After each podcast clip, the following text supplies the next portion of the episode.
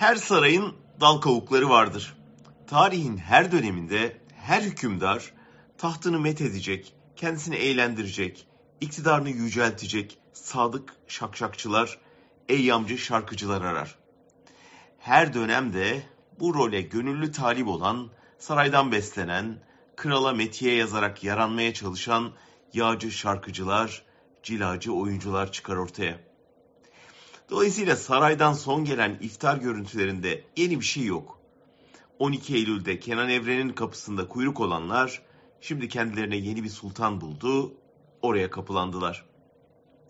Ekonomi krizdeymiş, halk açlık sınırındaymış, cezaevlerinde işkence varmış, ülkenin bir kuşağı harcanmış, umurlarında değil. Batmakta olan geminin güvertesinde kaptanla neşe içinde fotoğraf çektirmenin keyfini yaşıyorlar isimlerinin karanlık bir devrin çalgıcıları olarak anılacak olmasından da zerrece rahatsızlık duymuyorlar. Bu da olabilir. Biliyoruz ki bir kısmının ya da yakınlarının çıkar ilişkisi var, bir kısmının ödenecek kumar borcu var, bir kısmı zaten her dönem güce tapan cinsten, bir kısmı aslında gerçeği gördüğü halde gözden düşmeyi göze alamıyor, fotoğraflarda biraz arkada durmaya çalışıyor. Fakat dikkat ederseniz Erdoğan'ı alkışlıyorlar ama onun alkışlayacağı bir eser de ortaya koyamıyorlar. O fotoğraftaki oyuncuların sinemada bir başarısı yok. Şarkıcılar dinlenmiyor. Dizidekiler izlenmiyor. Müşerref Akay'ın 12 Eylül faşizmine katkısı kadar bir katkı bile yapamadılar AKP iktidarına.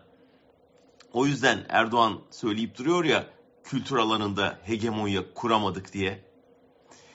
O kadar yağlanmak anca tahtı parlatır. Ama halk açken saraydan yayılan o şaşağa olsa olsa sultan ve şakşakçılarına nefreti artırır.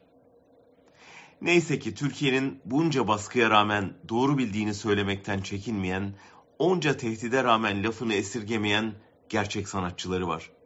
Onlar batan geminin güvertesinde değil, adliye koridorlarında fotoğraf çektiriyor. Ama bugünkü duruşlarıyla dün olduğu gibi yarın da itibar göreceklerini en iyi onlar biliyor.